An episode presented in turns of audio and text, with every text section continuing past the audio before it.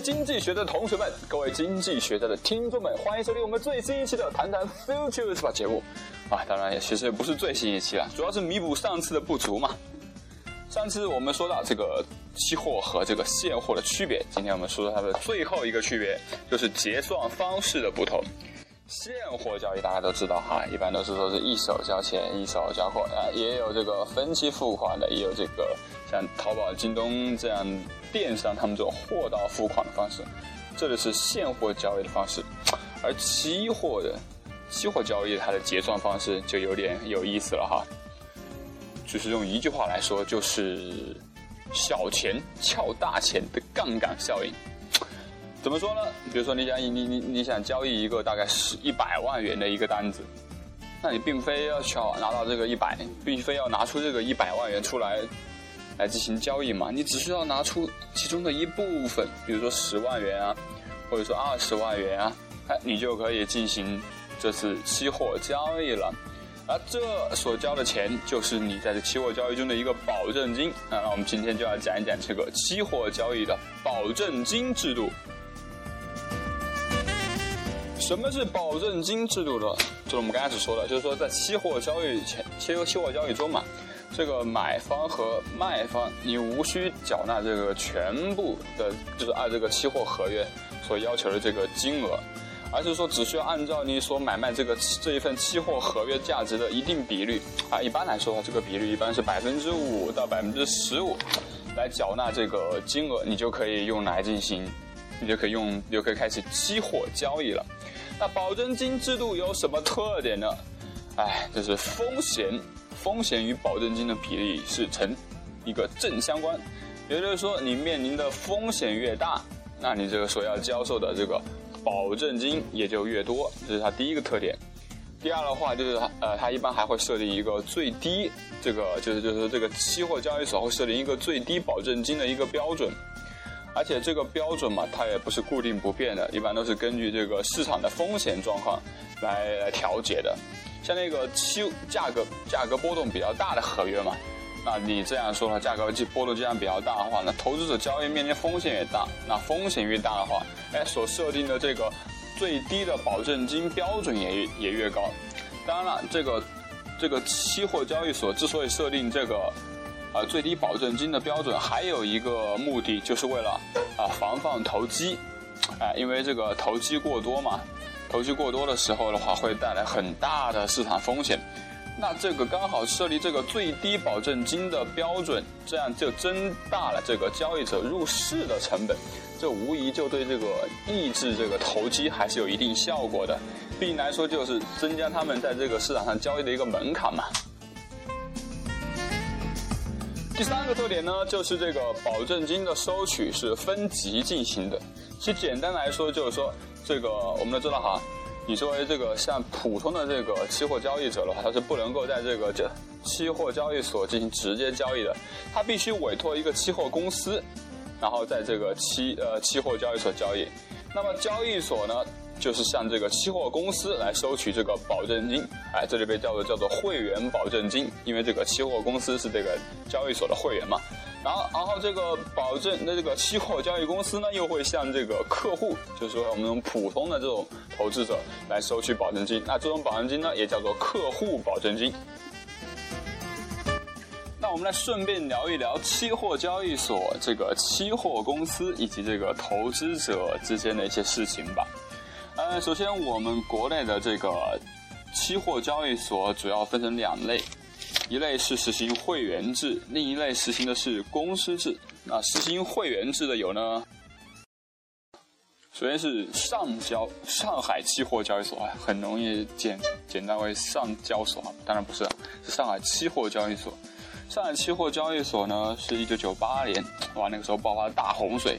那个时候是由三家这个交易所合并而来，是上海金属交易所、上海粮油商品交易所和上海商品交易所合并组建的，并于一九九九年正式运营。那上海交易所、上海期货交易所啊，你不要念错，它的主要交易品种就是黄金、白银、铜、铝、锌、铅、螺纹钢、线材、天然橡胶。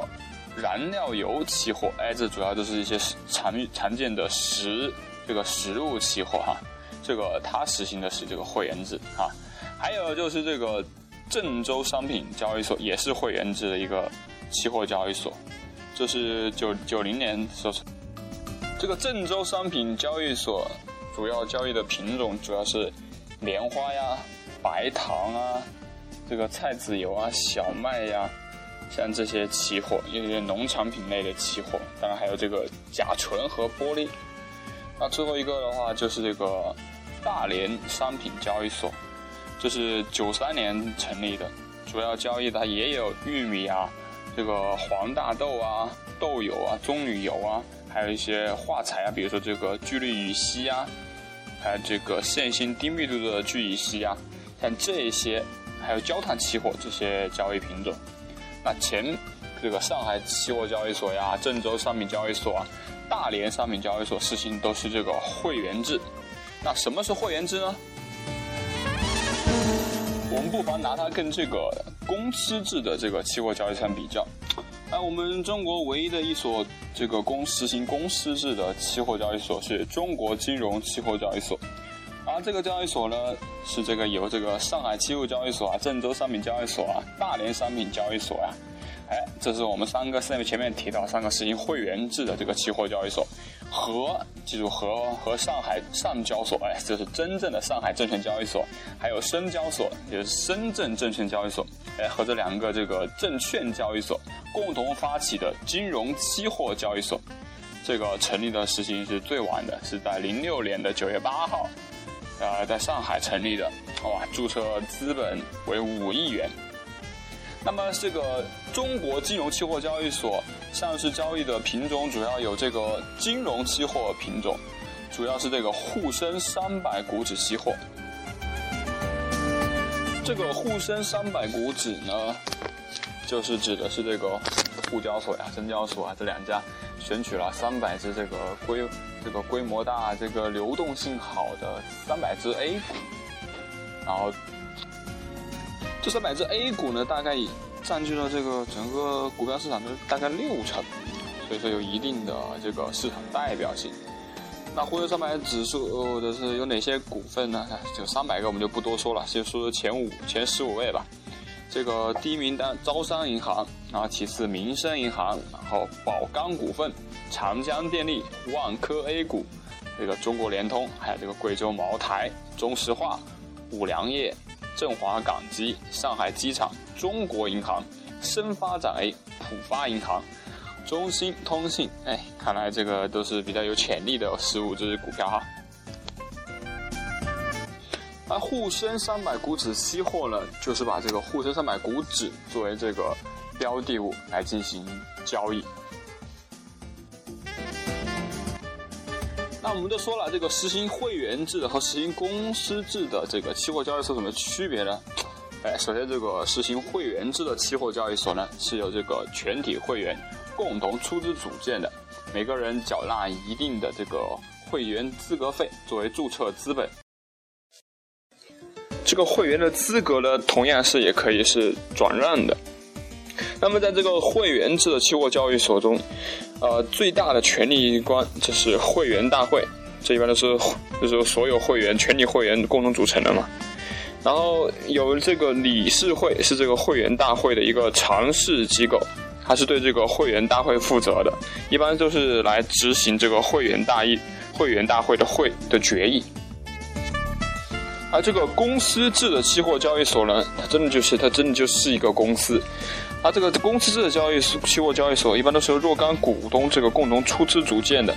它这个股份就可以像一般的公司股份一样，按照规定来去转让。记住，它跟这个会员制最大的不同就是，它是盈利为目的的企业法人，就是说它是盈利的，而那个公会员制的它是不盈利，是非盈利性的。而会员制的期货交易所和这个公司制的期货交易所，第二个不同是他们所适适用的法律不同。这个会员制的期货交易所呢，一般是适用于这个民法的有关规定；而这个公司制的期货交易所呢，那自然就是归公司法管了。呃，并且他们这个这个决决策机构也是不一样的。刚才我们说到这个会员制的期货交易所，它的最高的权力机关是会员大会，而公司制的这个最高权力机构呢，则是股东大会，而这个最最高权力机构的常设机构就是董事会，这和一般的公司是一样的。接下来我们说一说这个期货交易所中一个最最最重要的一个机构，就是期货结算机构。先来说一下期算期货结算机构的话是个什么东东呢？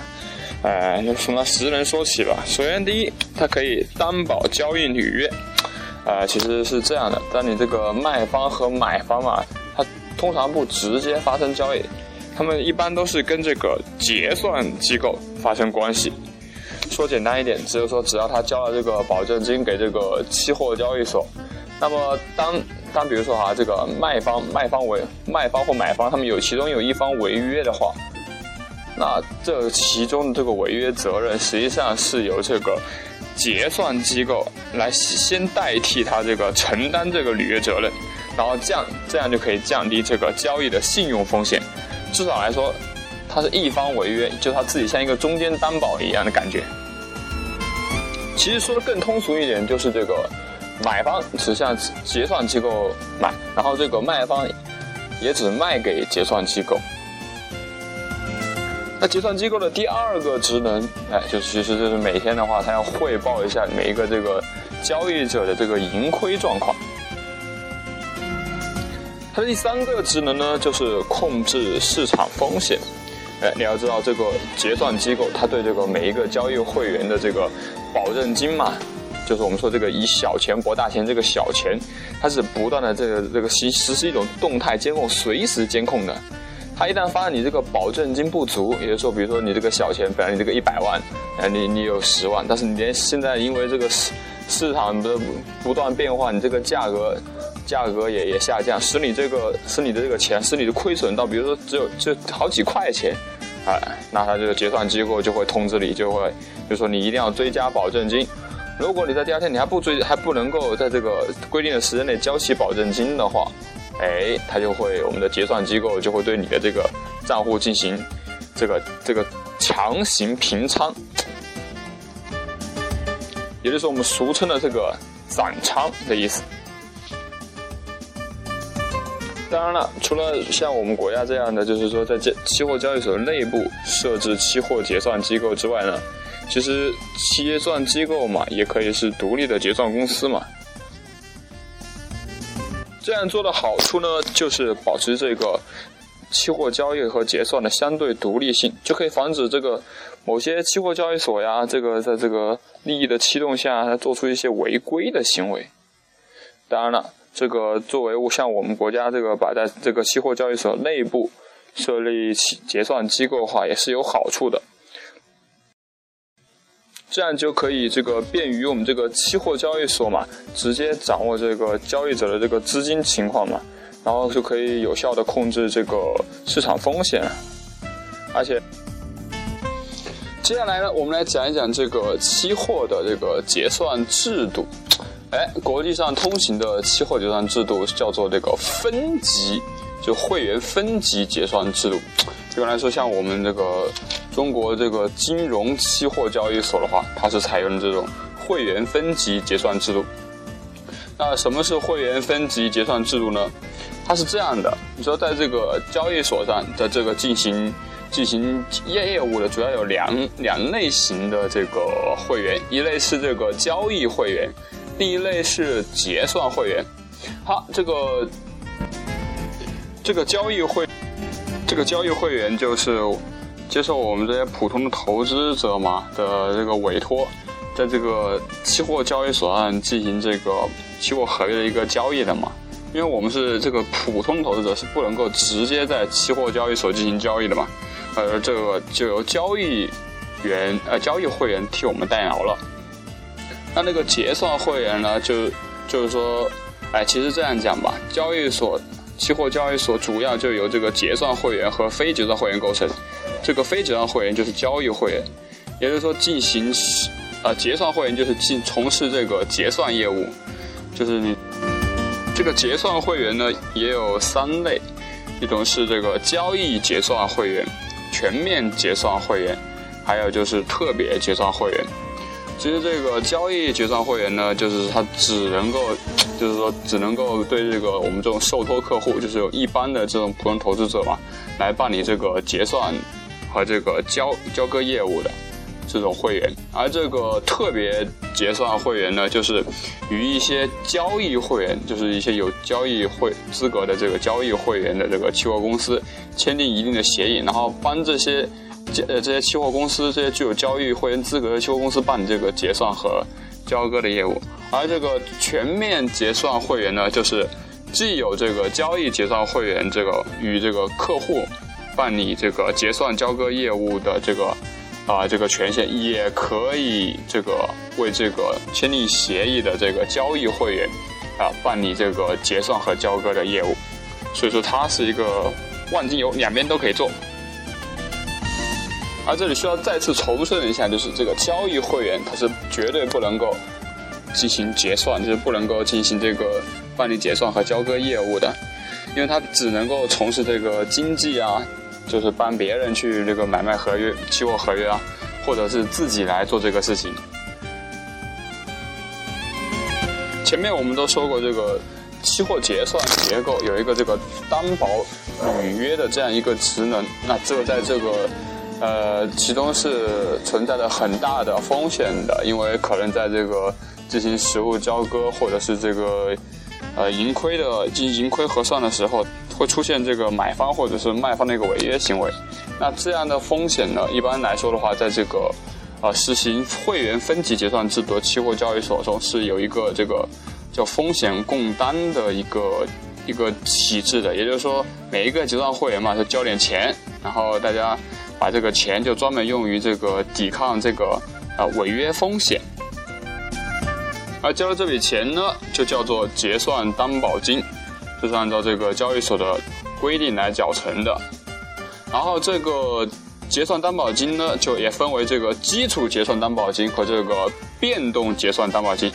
啊，顾名思义，这个基础结算担呃这个担保金是每个人这个必须要交，每个交易会呃每个结算会员是必须缴纳的一个最低结算担保金的一个数额，而这个变动的结算担保金呢，就是就是这个这个超出这一部分，你根据你这个业务量的变化而调整的，而且这个结算担保金呢，一般都是以这个现金形式来缴纳的。而另一种形式的那个期货结算制度呢，叫做全员结算制度。顾名思义，就是说在这个这个交期货交易所内嘛，就没有这个结算会员和交易会员的区分，大家既是结算会员，也是交易会员。也就是说，每个这个里面有这个会员资格的期货公司，既可以办理这个自营业务啊，这个或者是经纪业务啊，也可以就是为他们办理这个。啊，结算和交割的业务，一般来说的话，这个我们前面提到这个上海期货交易所啊、郑州商品交易所和大连商品交易所，他们实行的都是这个全员结算制度。接下来呢，我们要谈一下这个期货公司，其实可以简要谈一下嘛。这个期货公司的这个最主要的业务就是期货经纪业务嘛，就是说他代理这些客户进行这个期货交易嘛，同时收取这个交易佣金，这也是这个期货公司主要的这个收入来源。当然了，除了做这个期货经纪业务以外呢，期货期货公司呢还可以做这个期货投资咨询业务啊，这个资产管理业务啊，这也是一些符合条件的期货公司可以做的业务范围。关于这个期货公司的分级的话，呃，这一般就是分为 A、B、C、D、E 五个级别，这是五个大类的级别啊。决定这个五个大类的级别的这个关键点、关键因素呢，是因为就是看它的这个这个期货公司的风风险控制能力。一般来说的话，A 类公司那当然就是这个行业内这个最高能够较好的风控制这个业务风险的公司。那么 B 类呢，就是指的是这个在这个风险管理能力在行业内就是较高，而且可以能够控制这个业务风险。C 类，C 类就基本上是就是说这个，啊控风险控制的一个底线，一个及格线了。因为它就是说，就是说你的风险管理能力嘛，与你的现有业务规模是基本上是匹配的。这个 D 和 E 呀，就是这个比较差的这个风险，拥有比较差的风险控制能力比较差的这个公司了。一般来说的话，这个潜在的它所带来的潜在风险可能会超过这个公司存在的范围。一类的话，就是这种潜在风险已经成为现实了，已经要被采取这个风险处置措施了。当然，除了这个期货公司之外，其实还有存在其他的这个期货中介与服务机构。那首先第一个就是这个券商 IB，呃，这个 IB 就是 Introducing Broker。这个 Introducing 嘛，在英文中就是介绍的意思嘛，也就是说，其实说白了，这个券商 IB 呢，就是将这个客户嘛介绍给这个期货公司。然后期货公司啊，付给付给这样的公司，券商 IB 这样的公司，付他一定的佣金，啊，一般来说的话，券商 IB 都是这个符合条件的证券公司。但是这类公司呢，只能是起一个介绍的作用，这些券商 IB 它是不能代替客户进行期货交易啊、结算啊，或者是交割的，也不得代代替这个期货公司嘛。这个收取这个保证金，而且这个券商 IB 嘛，它只能够接受它自己拥有的，或者是控股的，或者说这个它和这个这个证券公司和这个期货公司被同一个机构控制的这个期货公司，然后从事这个这个介绍业务，你不能够受其他期货公司的委托来从事这个介绍业务。二零一二年的十月，我国已经完全放宽了对这个券商 IB 业务资格的一个行政审批，就是说已经把这个东西审批给取消了，不用取消了。一般来说，这个证券公司就可以为这个期货公司提供这个中间介绍业务了。其实无形之中就给了这个证券公司进入期货市场的一个一个有利一个利好，算是一个利好吧。当然，除了这个券商 IB 可以从事这个介绍以外，我们说个通俗一点啊，就像是这个，在这个交易者和这个期货公司拉皮条一样。那个还有一般的人嘛，就是居间，就叫做居间人，就感觉这个居期货居间人啊，这是一个，他可以是自然人，也可以是一个组织，他也可以从事这种介绍业务，他是也是这种独立于期货公司之和这个客户之外的一个。然后接受这个期货公司的委托进行这个居间介绍。当然，他这个居间人他也是只能够介绍这个附带两者在这个期货公司和这个投资者之间进行牵线搭桥，但他是绝对够不能够啊这个代替这个代替这个期期货交易者进行交易啊，也无权代理这个客户来这个调拨资金呢。也不能够从事这个投资咨询和代理交易这种业务，这只能够由期货公司来来进行。同时，这个居间人嘛，他和这个期货公司他不能有隶属关系，也就是说，你这个期货公司的这个在职人员，他是不能够成为这个本公司或者是其他期货的所有期货公司的这个居间人的，你必须是跟他无关的。